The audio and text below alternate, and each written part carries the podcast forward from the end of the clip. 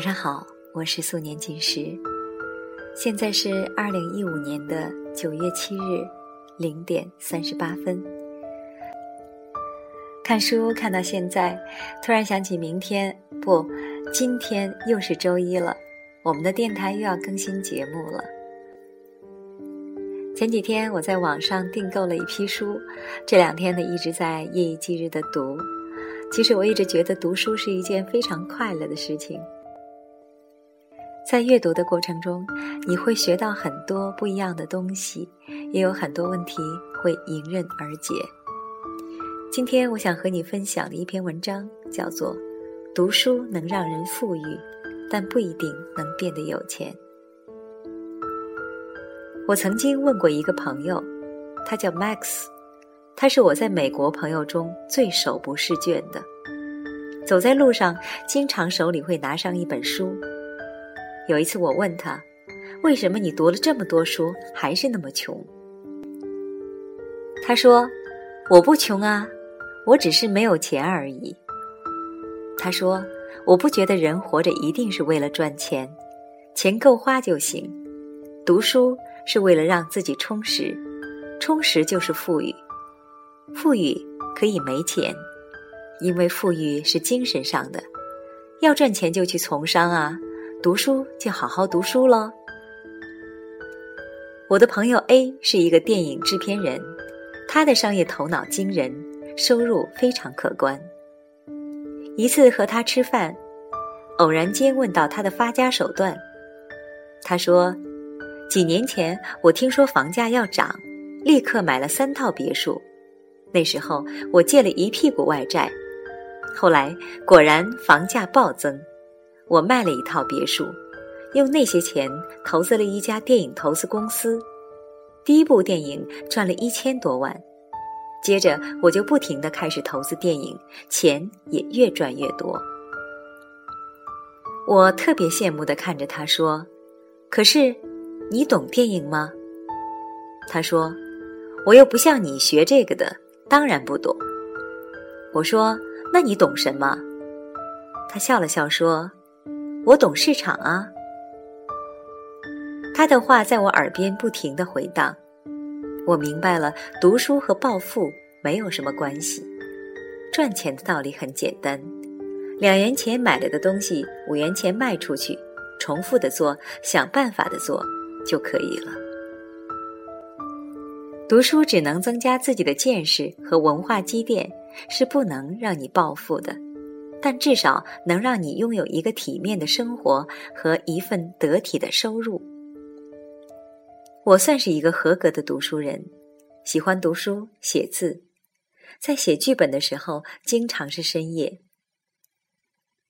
有时候在第 N 次改动中，我会想到，这一个故事结合了自己看过的多少书，历史、政治、文化、科技。心理终于才创作完成，可是，一个好的剧本创作出来后，依旧和“富裕”二字没有什么关系。直到制片方走来，他们只是问：“三万买你的剧本，你卖吗？”我最多会讨价还价一下。你看我写的这么痛苦，要不三万五？制片方说：“成交。”随后，这个剧本和我就没有什么关系了。接下来，制片方组织团队制作、融资、拉广告、卖票、利滚利，花出三万多，挣回的却是千万。真正赚到钱的是那些会做生意的、会搞关系的、会整合资源的人，而不是我们这些会读书的人。记得当老师时。有一个我很敬佩的老师在课上说了一句话。他说：“我一个月如果努力上课，大概可以赚到两万。你们以为很多对吗？可我们家楼下卖麻辣烫的那个人，一个月赚的比我还多。那你问为什么我不能去卖麻辣烫呢？因为我是读书人。注意，我没有强调读书人是多么的优越。”而恰恰这是我今天要分享的主题：职业无高低。所有喜欢读书的人，想必都喜欢安静的思考，都喜欢夜晚发呆，都喜欢安静的时候对自己发问：我想要什么样的生活？他们都是一些有学问的人。有时候钱多了，对一个读书人来说不算是太好的事情，因为钱所需要牵扯的时间似乎更多。一天就那么二十四个小时。他们也没有什么时间去做自己喜欢的事情。我经常和朋友开了一个玩笑，我说我不喜欢钱，但是我爱钱。喜欢就是放肆，但爱是克制。我说如果看书写作能让我赚一百多万，那么我觉得很好。可是如果赚不到，我也不会伤心难过。毕竟现在的收入也能让我在这样的城市里勉强糊口，但如果让我赚一百多万的代价是没有了读书写作的安静，没有了陪亲人的日子，没有了独处的时光，那么我想这个钱我还是不要去赚了。职业没有贵贱，你想要做学问就应该去读书。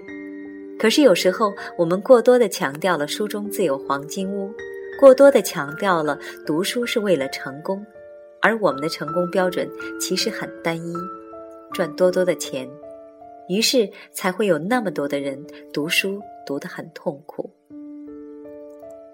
关于职业，其实没有贵贱，不能说做学问就一定比从商优越，也不能按照赚钱的多少来排名。对我自己来说，我还是喜欢多读一些书，只是为了让自己安静下来。即使以后可能会成为没钱的人，我还是不愿意用钱去换幸福。但是我身边有很多人，边读书边感叹：为什么书中没有黄金屋？要读书做学问就不会暴富？你要看看这样的生活。你是否喜欢这样的选择？你是否满足？弄明白自己要的，才能知道读书对自己是否有用。刚才为你分享的这篇文章叫做《读书能让人富裕，但不一定能变得有钱》。我很赞成文中的观点：读书不是为了赚多多的钱。而是在你读书的过程中带给你的那种愉悦的感受。我是素年锦时，感谢你的收听，我们下次再见。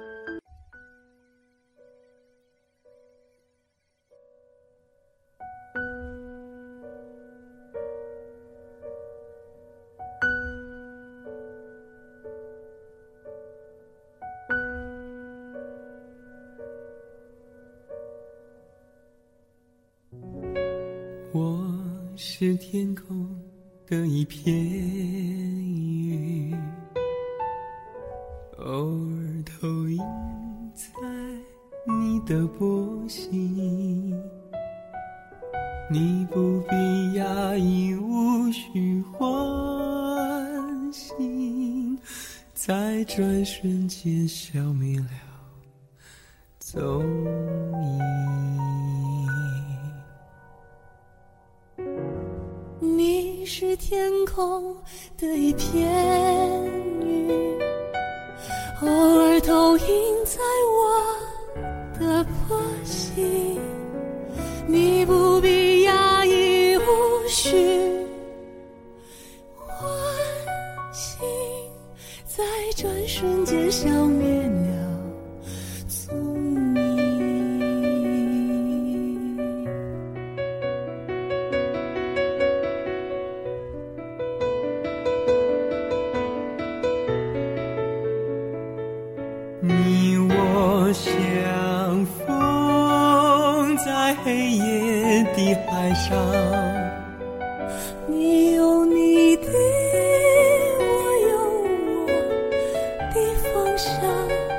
你记得也好，最好你忘掉，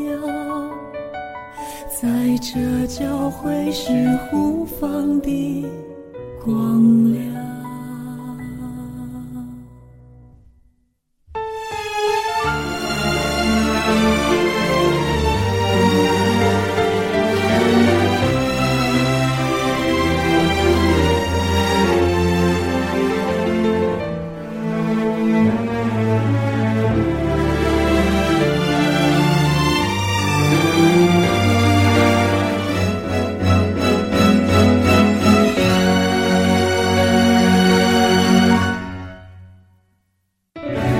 我是天空的一片云，偶尔投影在你的波心。你不必压抑，无需欢喜，在这瞬间消灭了踪影。你我相逢在黑夜的海上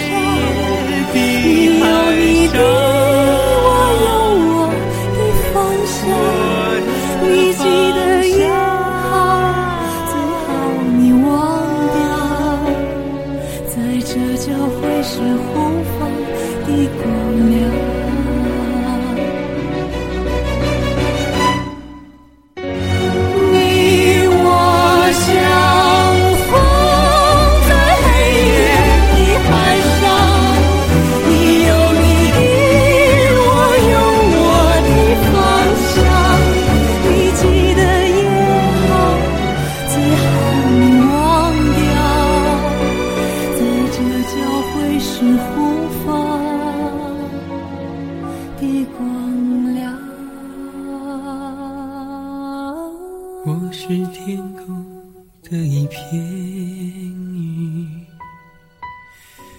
偶尔投影在你的波心。你不必压抑，无需欢喜，在转瞬间消灭了。